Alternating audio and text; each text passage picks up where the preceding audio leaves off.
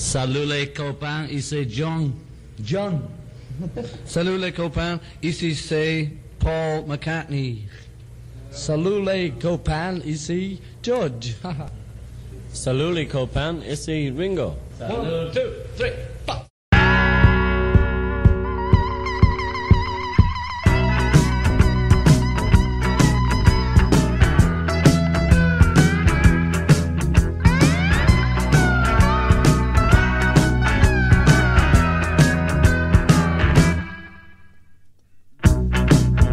Salut les copains, ici c'est Dodoy et nous voilà réunis pour un tout nouveau format que j'avais envie de tenter avec vous. Quand j'ai commencé le podcast, je me suis vite rendu compte qu'il y avait de nombreux morceaux dont j'avais envie de parler, mais qui ne représentaient pas un matériau suffisamment dense pour en faire un épisode complet d'une heure. C'est ce que je vous propose à partir d'aujourd'hui. Les dimanches où il n'y aura pas d'épisode complet, je vous ouvre les portes de ma discothèque et nous partageons un morceau, soit un morceau peu connu, soit un morceau rare, soit un morceau inédit, des Beatles, que ce soit en groupe ou en solo. Une introduction pour vous expliquer un petit peu le contexte de ce que vous allez entendre, et le morceau complet. Pour la première pépite de la collection, je vous propose de vous parler du jour où Paul McCartney s'est pris pour Kurt Cobain.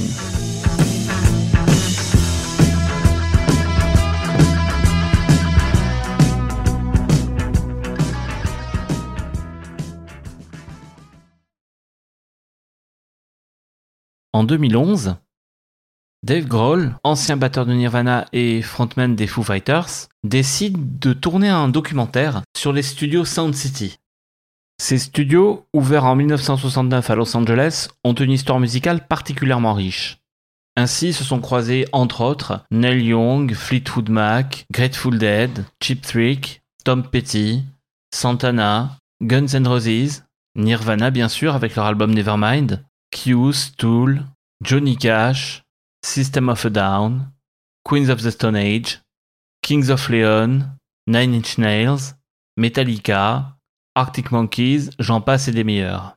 Malheureusement, en 2011, après la fermeture du studio au public, de manière à renflouer les dettes, de nombreux équipements ont été vendus. Et c'est à cette occasion que Dave Grohl fit l'acquisition de la console de mixage du studio, une neuve Electronics 8028 un équipement analogique de très grande qualité dont on disait qu'il était le meilleur pour capter les vibrations des batteries. Il installa donc sa console dans ses studios personnels, les Studios 606. Quelques mois plus tard, la maison de disques Fairfax Recording a réhabilité les studios en y installant des équipements eux aussi analogiques encore plus anciens que la console en question. Mais bref, revenons à Dave Grohl.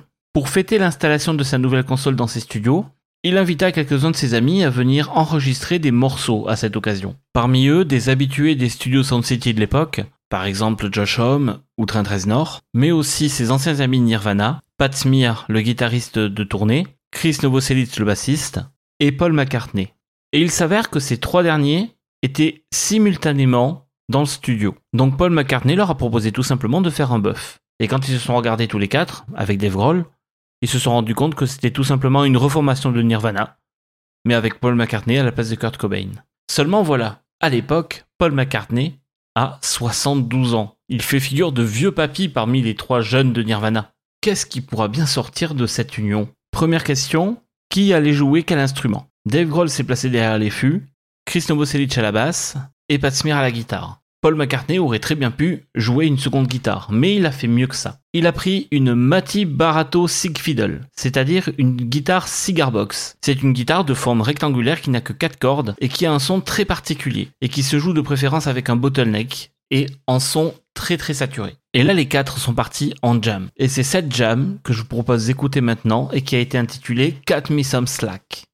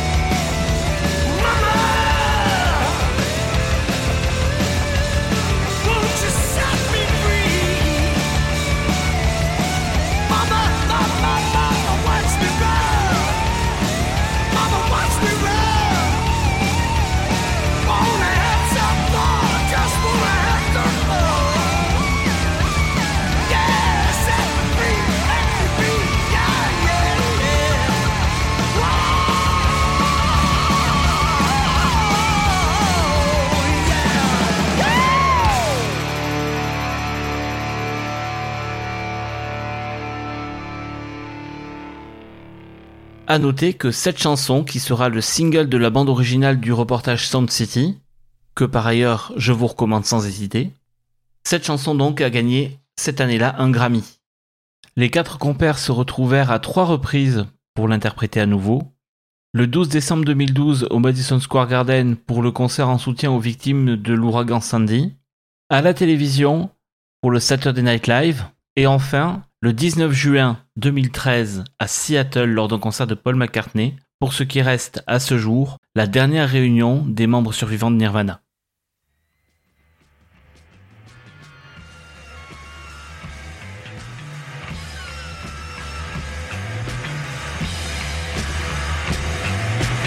Et voilà donc ce qui clôture cette première pépite que je voulais vous offrir.